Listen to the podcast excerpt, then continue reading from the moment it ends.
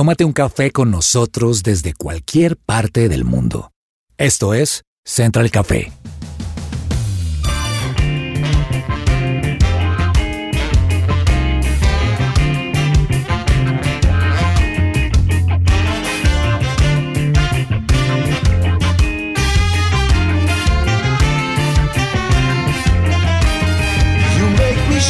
Holy Spirit, Hola, hola, es un gusto saludar a todos nuestros oyentes aquí en Central Café de su presencia radio.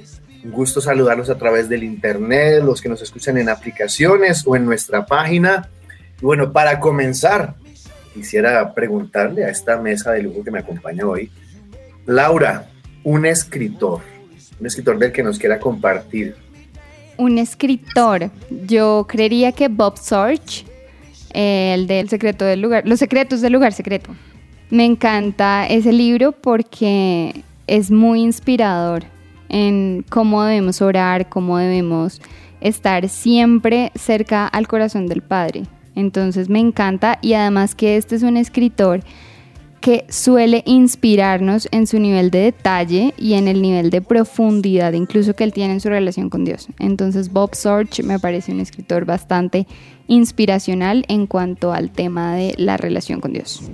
Me gusta, me gusta ese.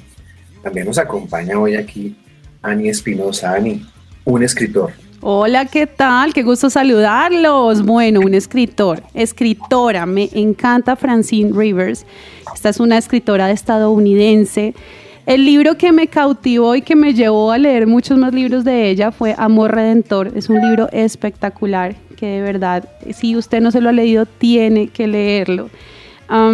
Esta es una escritora eh, que es mucho, está como muy sobre la línea de las novelas eh, románticas y bueno, también como todo el tema de ficción un poco. Entonces me encanta y esa es una escritora que hoy quisiera recomendarles. Señor Cabezas, un escritor, por favor.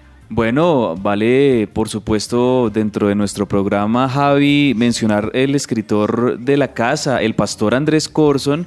Me parece que como escritor lo está haciendo muy bien, ha sacado un par de libros que en lo personal me han gustado mucho. El primero fue Cómo conquistar el corazón de Dios y La oración, la clave del éxito, y han sido un par de libros que en lo personal han bendecido mucho mi vida, la de mi familia, y creo que muchos coinciden conmigo en que también la, la capacidad como escritor del pastor Andrés, que lo hemos conocido ya en sus facetas de predicador y demás, pero como escritor me parece que es una lectura muy sencilla, eh, le permite a uno como lector entender muy fácilmente los conceptos, o sea que lo recomiendo totalmente como escritor, el pastor Andrés Corson.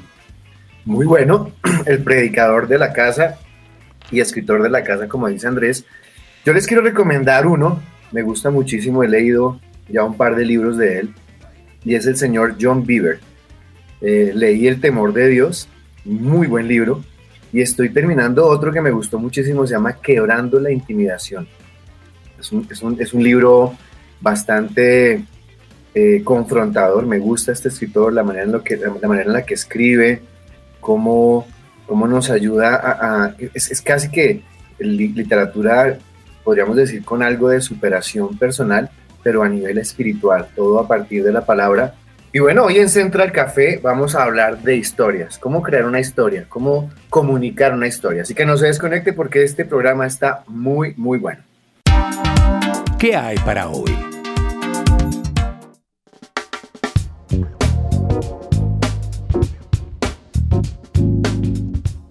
Y hoy aquí en Central Café vamos a hablar de historias, de cómo poder contar una historia, cómo poder transmitir una buena historia. Y quería preguntarles si conocen ustedes al señor Javier Cornejo. Mm, Javier Cornejo, me suena, pero e, es un autor, ¿sí? Creo que español, ¿no, eh, Javi? Es un autor español y lo tuvimos aquí en Central Café, Andrés. Sí, lo recuerdo, lo recuerdo. Un autor, su escritura es de, es de ese tipo de, libros y escritura que lo lleva a uno a viajar y a imaginarse un montón de cosas porque es muy lírico, porque es muy poético, si se quiere, también sus historias. Pues de hecho, eh, él es muy conocido por el libro El contador de historias, ¿no? Ajá, así es. E, e, este hombre era abogado, si no estoy mal, Andrés, nos contaba él que decidió estudiar Derecho pero se dio cuenta que su vocación o aquello para lo que había nacido era ayudar a otros eh, a contar historias. Tiene un libro que se llama La historia dentro de ti. Y vamos a hablar hoy de eso, de historias, de cómo todos tenemos una historia dentro de nosotros que podemos contar. Y ahora dirán, pero es que no todo el mundo puede escribir una historia, no, no es tan fácil. Pero Ani, ¿hay formas o consejos para poder comenzar a escribir una historia? Así es, Javi. Mire, hay varias cosas que hay que tener en cuenta cuando usted quiere empezar a escribir una historia. Antes que nada, yo quiero decirles que sé que muchas personas están diciendo en este momento, bueno, pero es que yo de escritor no mucho, pues como que esto no me está interesando mucho, pero quietos ahí, no vayan a cambiar de programa, porque imagínense que todos tenemos una historia que contar y hay muchas formas en las que podemos descubrir cómo hacerlo de la forma más correcta. Número uno, es muy importante que definamos quién va a contar esa historia. ¿sí? Lo vamos a hacer en primera persona, lo vamos a hacer en segunda persona. Es muy importante definir primero eso. Número dos, darle un propósito a ese personaje que ya hemos definido. En esta parte em, se debe tener como un objetivo muy claro de qué es lo que ese personaje va a hacer durante toda la historia. Número tres, usted debe ubicar ese personaje en una época y en un espacio determinados. Si usted se da cuenta, le estoy nombrando todos los detalles o los elementos importantes para que usted pueda aprender a contar una historia. Y esto no es solamente si usted quiere ser escritor, esto son cosas básicas para cuando usted está teniendo una conversación, sobre todo con, con una persona del género opuesto. ¿No les ha pasado que están contando historias y empiezan a dar vueltas, vueltas, vueltas y la otra persona queda ahí como, sobre todo nos pasa mucho a las mujeres hablándole a los hombres, ¿no? Damos como mucho rodeo. Trascendemos en el detalle. No, pero yo creo que también nos pasa a los hombres, Javi, por ejemplo, que nosotros tenemos muy claro lo que nos pasó, pero a la hora de contarlo se nos dificulta y, de pronto como que no encontramos las palabras para poder narrar bien la historia o ser eh, concretos con lo que queremos decir. Eso también es una habilidad que hay que desarrollar. Exactamente. Entonces usted también tenga en cuenta estos puntos cuando vaya a contarle algo a alguien. Número cuatro, va a introducir un acontecimiento importante, eso que es lo que engancha a la persona que nos está leyendo o nos está escuchando. Número cinco, utilizar un recuerdo, valerse de los recuerdos de uno de los personajes para iniciar una historia, también es una buena técnica porque de entrada vamos a contar algo sobre su pasado, lo ubicamos en su presente y generamos interés de lo que va a ocurrir, ¿no? Entonces estamos generando además una expectativa. Y además de eso, usted también puede dejar pistas o sembrar intriga para dejar para hacer que la persona que está leyendo su historia o está escuchándola quiera saber cada vez más. Y así invita a su lector a descubrir más detalles. Número 8, usted puede también em, definir cuáles son esos personajes especiales que van a acompañar al personaje principal. Y por último, súper importante, use sus palabras. No hay nada más rico que leer algo que es fácil de leer, pero que uno también sabe que la persona más o menos le está como uno leyendo el libro, ¿no? ¿No les ha pasado que leen una historia y sienten como que el mismo autor se los está leyendo? Eso es lo que debemos lograr cuando estemos contando una historia. Ya tienen todas las pautas para poder hablar de una buena historia, para poder contar una buena historia. Es que las historias son, son emocionantes, las, las historias nos gustan a todos, ¿no? O sea, no, creo que a todos nos gusta tener esos tiempos donde alguien comience a contar algo de su vida o de la vida de otros. Quería compartirles por qué, por qué las historias llaman la atención, por qué nos gustan las historias. Las historias explican y simplifican conceptos. Las historias unen a las personas. Las personas inspiran y motivan a otros a poder contar cosas de su propia vida. Ahora, en Colombia tenemos grandes escritores, Laura, Grandes escritores. Tenemos a Gabriel García Márquez con 100 años de soledad, que ha sido el boom de nuestro país. Candelario Obeso, Rafael Pombo, caracterizado por, por escritura en infantil. José Eustacio Rivera y, como se llamaba mi papá, Jorge Isaacs. Estos son tan solo cinco de los mejores escritores colombianos que nos caracterizan como nación. Sí, porque es que Colombia Colombia, aparte de estos grandes, de estos gigantes de los que nos habla Laura, hay muchísima gente que escribe y hay, hay varios que aún no tienen sus publicaciones, pero que se dedican a esto. Y hoy, justamente, nos va a acompañar un gran escritor colombiano de la casa, un hombre con unas cualidades y unas calidades humanas increíbles, que por estos días, Andrés, está estrenando libro. ¿Sí, sí conoce el libro que está estrenando nuestro invitado? No, ya me genera la intriga y quiero saberlo. Imagínense, se llama La otra pandemia en Colombia. Ah, con, este, con este título, solo con el título ya como que quedamos Interesantísimo, claro. Queremos, queremos saber más. Y pues vamos a saber más porque nos acompaña aquí Alfredo Serrano en segundos en Central Café.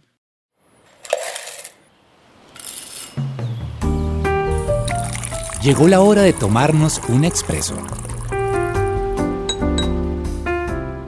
Y bueno, hoy nos vamos a tomar un expreso aquí con el señor Alfredo Serrano Zavala. Él es escritor, documentalista, periodista, comunicador social, autor entre otros de los libros Paracos, La batalla final de Carlos Castaño, Las siete vidas de la gata y El asalto del siglo XX, cuyos derechos fueron adquiridos por Netflix y bueno, de eso se escuchó bastante. Alfredo, muy buenas tardes, qué gusto tenerlo aquí en los micrófonos de Central Café una vez más y queríamos hablar con usted de historias. Javier, un saludo muy cordial para ti y para todos los compañeros de la mesa de trabajo y muchas gracias por, por la invitación. Bueno, tengo que contarles aquí una infidencia. Hace unos días me encontré con él en, en un consultorio odontológico y tuvimos la oportunidad de sentarnos a charlar y comienza este hombre a contarme de sus historias y quedé completamente fascinado. Quisiera yo preguntar, Alfredo, hoy, ¿cuál es el proceso de escritura de un libro desde su investigación hasta su publicación? ¿Cuánto tiempo pasa? ¿Cómo es? Mire, Javier, hoy por la misma dinámica, digamos, de la comunicación, eh, pasando por redes sociales, eh, lo que se conoce como el streaming. Y la modernidad, digamos, de la tecnología, hoy los que escribimos lo, debemos hacer de manera muy, muy pronta, muy rápida, cuando, por lo menos para el caso mío, para el estilo que yo trabajo, que, que no es novelado, no es novela, no es ficción, eh, porque son acontecimientos, yo lo que escribo básicamente son grandes reportajes periodísticos entonces hay que hacerlo muy rápido, con mucha agilidad, porque, porque si no van perdiendo vigencia. Y, y ahí sí, como se dice, eh, eh, es como si fuera un periódico de ayer. Ya cuando pierde vigencia un tema, pues ya no tiene ningún atractivo. Entonces, eh, estamos trabajando muy rápido, Javier. Yo, yo hoy estoy en capacidad de, elaborar un escrito, digamos, susceptible de convertirse en libro en unos 70 días. Pues, de ahí para arriba, de 70 días hacia arriba. Alfredo, qué gusto saludarlo hoy. De verdad que nos place muchísimo tenerlo hoy en nuestro programa. Antes de hacerles la pregunta, yo quiero que todos ustedes escuchen lo siguiente. En un puente festivo del mes de octubre de 1994, un comando suicida integrado por 14 hombres incursionó al interior del Banco de la República en la ciudad de Valledupar, al norte de Colombia, y sin hacer un solo disparo, sin herir a nadie, y luego de 30 horas de titánica tarea, lograron violar la bóveda principal del banco emisor y hurtar 24 mil 72 millones de pesos, unos 33 millones de dólares en la época, en el que se considera el robo más cuantioso en dinero en efectivo perpetrado en el mundo. Cuando ustedes escuchan esto, díganme si no quieren saber más. A mí, Alfredo, en realidad me encanta la, forma de escritura que maneja el reportaje periodístico. Yo hoy quisiera que usted le contara a las personas un poco más acerca de ese género. Usted está hablando ahorita de, de esa parte de la inmediatez, pero hay mucha gente que hoy nos está escuchando, le gusta la lectura, pero también le gusta la escritura. ¿Cuáles son esas cosas importantes que tenemos que tener en cuenta para lograr lo que acabamos de lograr en las personas que nos escucharon, ese pequeño fragmento de su libro Así robé el banco, el asalto del siglo XX en Colombia? Pues hombre, mire, uno, yo creo que, que, eh, para todas las cosas de la vida, eh, Dios nos, nos dotó a todos los seres humanos de algo muy bello que es el sentido común. O sea, uno no debe elevarse a unas alturas de las galaxias, digamos, para inspirarse y hacer cosas que atraigan. Lo que le gusta al hombre y a la mujer común y corriente, a la gente de a pie, a mi vecino, a la vecina, al tendero, al, al señor, a la gente común y corriente, si a ellos les gusta, a los demás les va a gustar. eso, digamos, es uno de los... Y, tiene que ver mucho también con la sencillez, ¿no?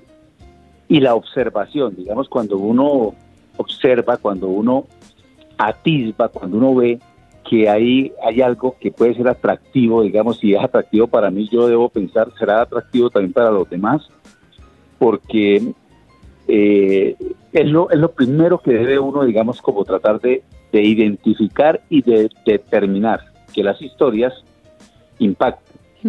No importa, mire, el robo del siglo, yo creo que es la mejor expresión de, del, de Macondo de García Márquez. O sea, yo creo que si Gabriel García Márquez hubiera estado vivo, yo creo que habría llorado de la emoción viendo eh, la serie de Netflix, el, robo del siglo, porque es, es una historia absolutamente macondiana, increíble, fantástica, que si no es porque, eh, digamos, los medios registran el acontecer de, digamos, de, de esos hechos, parecía una, una, una, cosa de la creación, de la imaginación.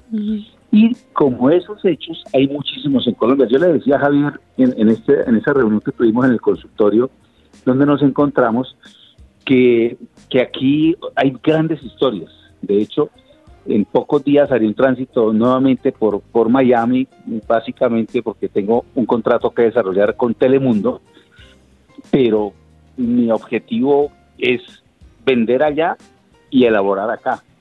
O sea, mis insumos están aquí todos, porque nuestras historias son fantásticas. Nosotros tenemos unas características como nación eh, impresionantes. Este es un país de países. Este eh, por, por ejemplo, la costa atlántica con sus departamentos, todos son distintos. No hay un solo departamento igual en la costa atlántica y eso hace que nosotros, digamos, eh, seamos, eh, que hayan infinidad de historias, digamos, en nuestra nación. Si nos vamos al Valle del Cauca, la misma cosa. No es lo mismo hablar de Buenaventura, de Nariño, de Putumayo, que hablar del Valle del Cauca o, del Cauca con Popayán como capital.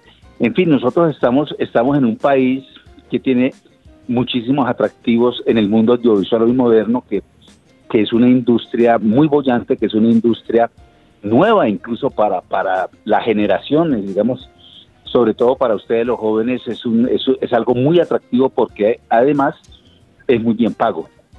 Se necesita mucho talento, que todos lo tenemos, hay que desarrollarlos y yo creo que estamos en, un momento muy especial nosotros, como porque nos hemos convertido en un foco, digamos, en la mirada de la gran industria audiovisual de Estados Unidos. De hecho, Netflix viene a inaugurar una oficina propia aquí en Bogotá y eso es muy importante. Claro, y, y, a mí me gustaría saber algo que me parece muy chévere a la hora de, de arrancar a leer, y es cómo a través de los sentidos podemos ser estimulados, cómo podemos arrancar una narración periodística desde lo que se visualiza. Pues yo pienso que todo escritor debe ser un muy buen observador. Yo por lo menos, eh, donde esté, en el escenario que esté, estoy mirando para los lados, miro para arriba, miro para abajo, miro a las, las caras.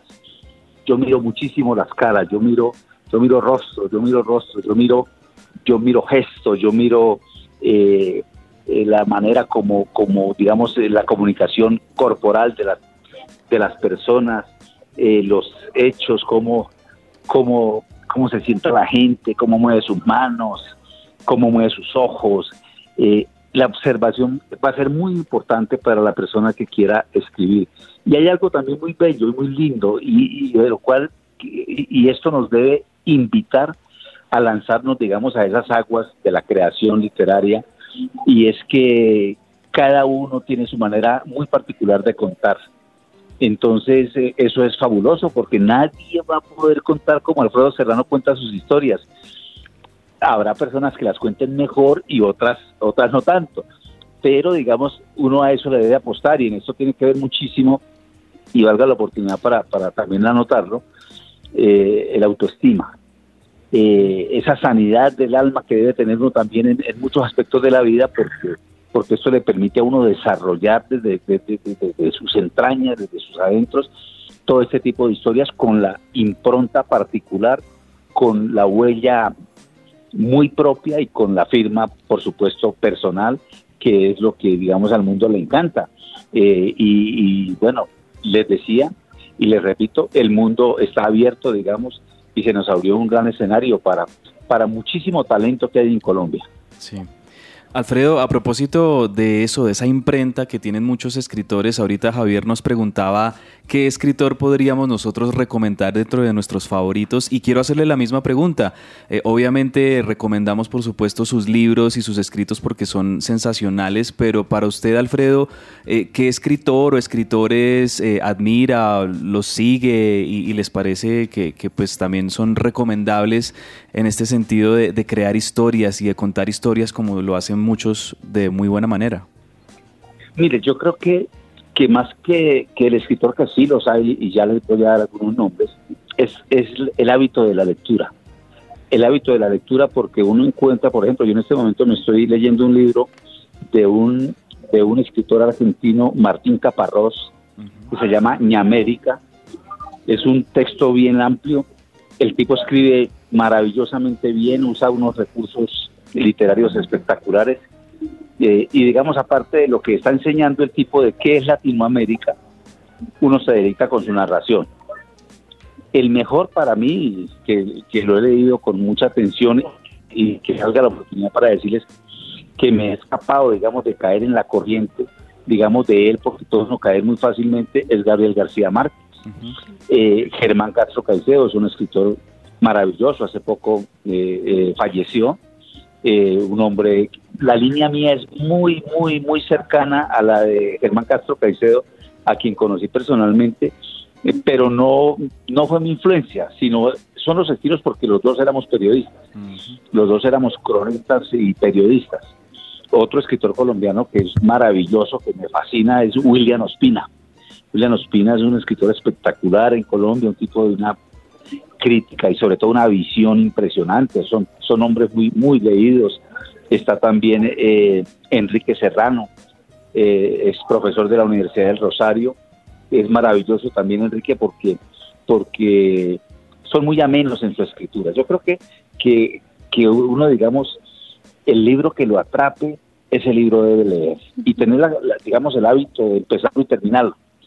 A mí me impacienta mucho cuando yo empiezo a leer un libro y no lo termino. O sea, yo hago todo el esfuerzo por cerrarlo, por terminarlo, porque pues eh, es un es y además es un hábito que debemos tener los escritores porque mucha gente empieza a escribir y no son todos los que terminan de hacer sus libros. Eh, eh, abrir y cerrar una historia es muy importante y terminarla. Yo hay un dicho que dice que es más importante el que termina las cosas que el que las comienza. Alfredo, se me estaba estoy adelantando en, una apreciación y es que cuando yo leo sus escritos encuentro una, similitud con Germán Castro Caicedo, justamente por lo que usted mencionaba del tema periodístico, porque más allá de, ser un libro, es, una historia, es, un reportaje, es, una investigación. Y tengo que confesarle que el libro que, de lo que he leído de usted que me apasionó y me encantó es la batalla final de Carlos Castaño y cuando uno lee estas páginas dice, wow, ¿cómo fue esta investigación? ¿Cómo fue todo este proceso? Y podríamos tardarnos aquí horas usted contándonos de cómo fue toda, la escritura de este libro, pero quisiera yo preguntarle, de todos sus libros, y sé que vienen muchos más y, todos son hijos, ¿cuál es el libro que usted dice, con este me siento pleno, este, este, este es completamente lo que soy yo? Eh, ¿Cuál es el, que le ha producido mayor satisfacción? Bueno, yo tengo, yo tengo naturalmente el libro que tú acabas de, de, denunciar, es mi primer libro y, como buen primer libro es, es, lo amo con mi alma, espero tenerlo en las grandes pantallas, la historia de Carlos Castaño. Eh, el libro de todo el siglo, pues indudablemente hasta ahora ha sido el de más eh, impacto internacional, mundial. Hay otro libro que es el libro que menos quiero eh, y que me, hace sonrojar cada vez que, que, me lo nombran, que es el libro de las prepago. Ese libro me lanzó al estrellato de alguna manera. Si algo tiene bueno el libro que me lanzó al estrellato, de resto, eh, y los otros libros que he hecho, por supuesto, son todos, digamos, eh, todo lo que yo he escrito es, es digamos, susceptible de, las grandes plataformas y, del cine hoy.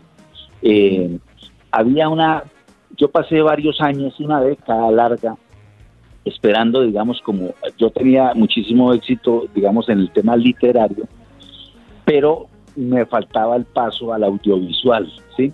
De hecho, valga contarles que ese libro de las prepago fue hecho en Univisión por, por, por, por Univisión, fue una, una novela llamada La Madame. En Colombia la pasó Caracol Televisión a las 11 de la noche hace como 5 o 6 años. Y de eso me robaron todos los derechos eh, eh, de autor. Eh, pero bueno, esa fue una obra, digamos, basada en un libro mío, que fue la primera que realmente se hizo afuera. Ahora, el robo del siglo, que pues es una cosa mundial, que no solamente fue un triunfo para mí en lo personal, sino para la industria audiovisual colombiana, porque pudimos demostrar que aquí se pueden hacer series con actores colombianos importantes. Ahora eh, inicio un trabajo en Estados Unidos con Telemundo en las siete días de la gata, la historia de Milce López. Y una de las cosas que, digamos, llevo en mi portafolio de, historias ahora que iré a Miami, si Dios lo permite, es eh, eh, abrir un mercado, digamos, también para cine. Espectacular, pues bueno, era Alfredo Serrano, escritor colombiano, que nos acompañaba hoy aquí en Central Café, hablando de historias, de las buenas historias que salen de Colombia para el resto del mundo. Alfredo, muchísimas gracias por acompañarnos, por estar aquí en los micrófonos de Central Café. Esperamos tenerlo muy pronto de nuevo, porque nos encanta conversar con usted. Javier, las veces que me soliciten estaré muy atento para estar con ustedes. Saben ustedes el gran cariño que, les tengo, lo que ustedes representan, Javier. Y bueno, a la orden y, esperemos que muchos jóvenes y muchos hombres y mujeres se atrevan a escribir sus historias que el mundo está esperando que esas historias se puedan contar. Así es, muchas gracias. Y bueno, Alfredo decía que todos tenemos una historia por contar, como hablábamos también de este libro de Javier Cornejo. Ani, y finalmente Jesús era un contador de historias, él era el contador de historias por excelencia. Así es, así es, por algo. Siempre vemos también en la palabra y en las historias que nos cuentan acerca de, la Biblia que mm, la gente, los, sus discípulos, los niños, las personas siempre se sentaban a su alrededor a escuchar las historias. Y lo que nosotros hemos escuchado, lo que hemos aprendido de la vida de Jesús, de todo, de todo lo, lo, grandioso que Él fue cuando, cuando vivió acá en la tierra, pues lo hemos aprendido de eso, de historias. Entonces a mí me parece maravilloso el poder contar historias, aprenderlas a contar y entender que de allá, de, de, de, nuestro creador, viene todo, vienen todos esos dones de contar esas historias, ¿no? Sí, además que todo lo que hoy encontramos en la Biblia se escribió justamente así. Generación tras generación se contaban las historias de la Biblia y esa transmisión oral pasaba de generaciones en generaciones hasta el día de hoy que gracias a Dios las tenemos escritas. Importante esto. Laura. Y algo que él mencionaba fueron varios temas que me llevan a una gran reflexión y es un buen periodista es un muy buen observador. Tenemos que estar siempre atentos, con los ojos bien abiertos para saber también eh, cómo empezar a escribir. También algo que me impactó mucho que él nos mencionaba es lo que iniciamos lo terminamos. O sea, no es bueno dejar temas inconclusos y esto aplica para temas de la vida en general. ¿sí? Todo lo que iniciamos, así sea un texto, un proyecto, todo lo que nosotros queramos hacer, darle eh, un final. Ese fue uno de los temas que, él nos mencionaba y me pareció muy, muy interesante. Interesante, muy buen invitado, muy buen programa, pero esto no termina. Seguimos aquí en Central Café de su presencia radio.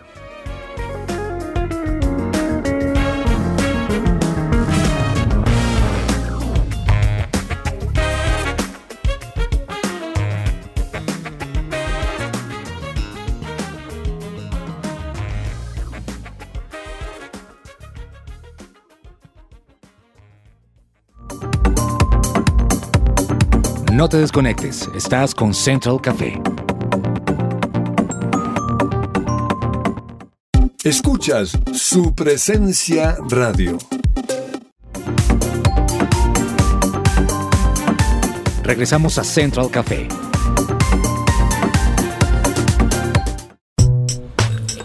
Tendencias dulces y amargas.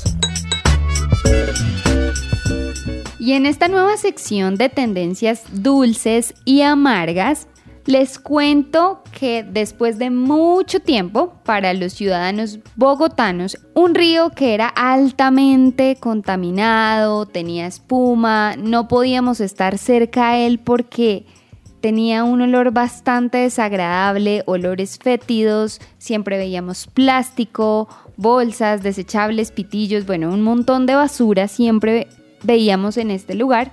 El río Bogotá.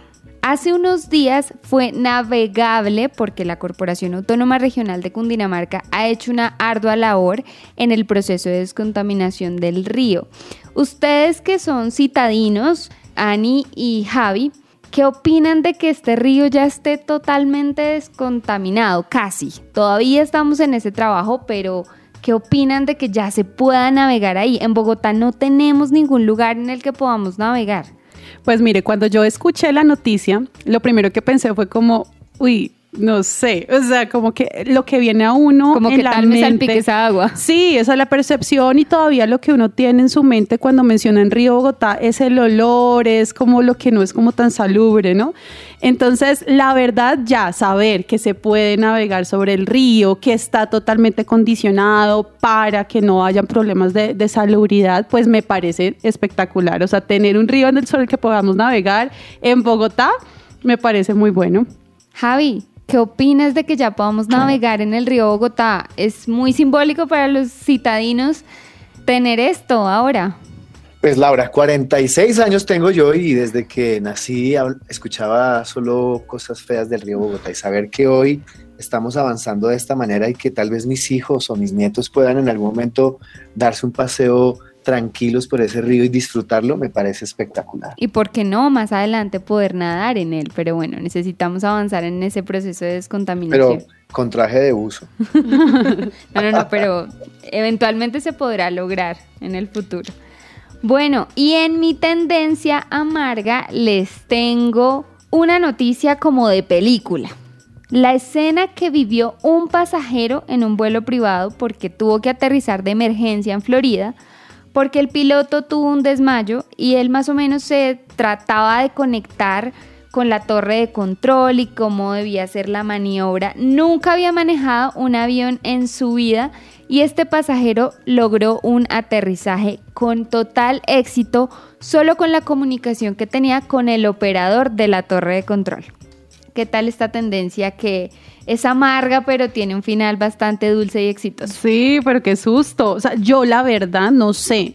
Bueno, no sé, en este momento donde no tengo, no estoy en esa situación, la adrenalina no está al 100, no sé si yo sería capaz de tomar el control de una, de una aeronave, ¿sabes? O sea, me daría... Son muchas vidas. Sí, total. Ahora, si dentro de esas, esa, esas vidas están las vidas de mis hijos, de mi esposo, pues yo creo que sí lo hago. O sea, no sé, yo creo que eso es como la, la, la dualidad en la que uno entra, ¿no? Pero bueno, pues muy valiente y gracias a Dios todo salió bien. Y las palabras literales de este pasajero fueron, tengo una situación muy seria aquí, mi piloto está inconsciente y no tengo ni idea de cómo volar Esta aeronave. esta aeronave. ¿Qué Estoy harías tú, Javi? absolutamente seguro de que fue una tendencia amarga para los que estaban con él en ese avión. Totalmente, totalmente.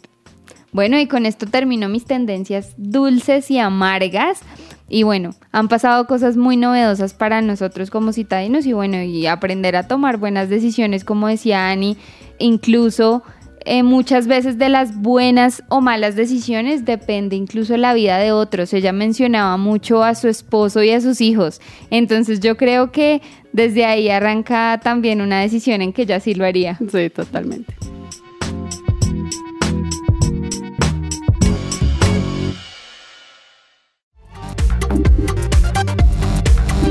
Estás conectado con Central Café.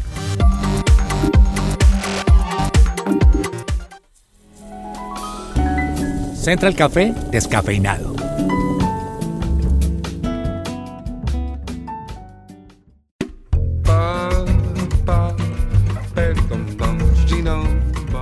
Bueno, hoy les traigo un café bien descafeinado para que nos lo tomemos juntos, pero antes quiero hacerle una pregunta, Javier, ¿cómo están sus muebles en casa?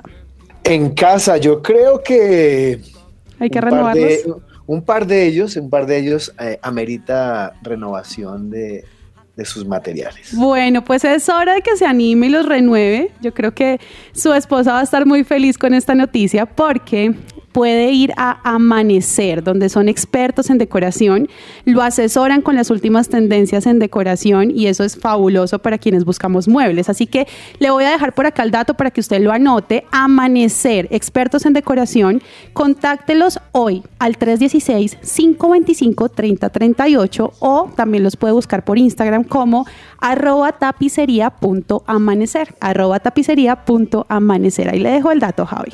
Inmediatamente. Bueno, y ahora sí nos vamos con el café descafeinado. Les tengo cosas que no sabían hace cinco minutos. ¿Listo? ¿Preparados? Vamos con el primero. ¿Saben cuál es el país con mayor cantidad de playas en el mundo?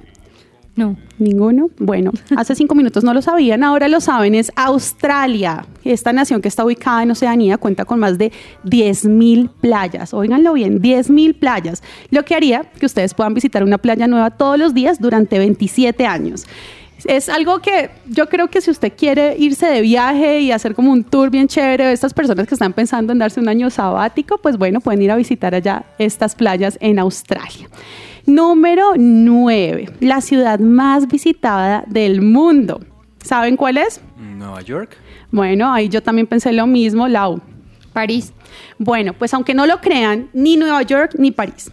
La ciudad que más turistas recibe al año es Bangkok, en Tailandia. Wow. Son al menos 22 millones 78 mil visitantes que llegan anualmente a este paradisiaco destino que durante cuatro años consecutivos ha recibido más gente que ciudades como Londres, Nueva York y París. Y hay dos países en el mundo en los que no pueden comprar una Coca-Cola. ¿Saben cuáles? En algún ¿No país pueden árabe, comprar. Coca-Cola? No se puede comprar Coca-Cola ni en Cuba ni en Corea del Norte. Ah, porque todo se debe a que los gobiernos de estas dos naciones no tienen tratos comerciales ni políticos con la tierra del tío Sam, es decir, con Estados Unidos. Y bueno, ¿alguna razón por la que el logo de Facebook es azul? No, ni idea. Corchado con todas sus preguntas. Bueno, Está muy difícil. El logo de Facebook es azul porque su creador es daltónico. Muchos estudiosos se mantaron la cabeza aprendiendo marketing para saber por qué el logo de esta empresa era azul. Pues bueno, todo se debe a que Mark Zuckerberg sufre de esta enfermedad y el tono que acompaña la imagen corporativa de la red social es el que su creador distingue con mayor precisión. Por eso es azul. Además, quiero contarles que en Instagram se comparten más historias al día que en la vida real. Pueden creerlo hablando de, todo el tema de contar historias. En Instagram, alrededor de 300 mil millones de historias se publican al día en esta plataforma fotográfica. Y además de eso, quiero contarles otros daticos ya para ir terminando nuestro descafeinado. Y es que Michael Jackson se salvó de morir en los atentados del 9-11 en Nueva York. ¿Sabían eso? El rey del pop tenía una importante cita en una de las Torres Gemelas el 11 de septiembre del 2001, en horas de la mañana, pero nunca llegó a la reunión porque se quedó dormido debido al cansancio que le generó su presentación la noche anterior en el Madison Square Garden. Bueno, y estos eran los datos. Antes de terminar este café descafeinado, quiero contarles algo, y es que hay una ciudad de Estados Unidos que prohíbe cazar ratones. Se trata de Cleveland, en Ohio. Allí está prohibida la caza de ratones a menos que ustedes tengan una licencia para hacerlo. Esto se debe a una ley que protege la vida e integridad de estos roedores. Y bueno, hasta acá llega mi café descafeinado para que se lo sigan tomando ustedes ahí con esos datos que no conocían seguramente hace cinco minutos. Ani, me voy a acostar feliz porque aprendí cosas nuevas hoy. Increíble No te- el tema no azul con los daltónicos. Ni idea. Bueno, a nuestros oyentes, gracias por acompañarnos aquí en Central Café de su presencia radio. Fue un gusto compartir este programa con ustedes y nos escuchamos muy pronto. Chao, chao.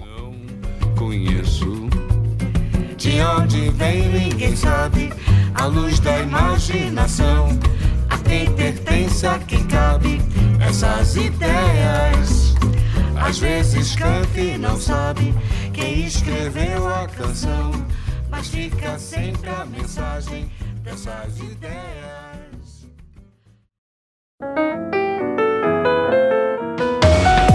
Central Café también está en supresenciaradio.com. Allí puedes encontrar el listado con todos los programas de Central Café en SoundCloud.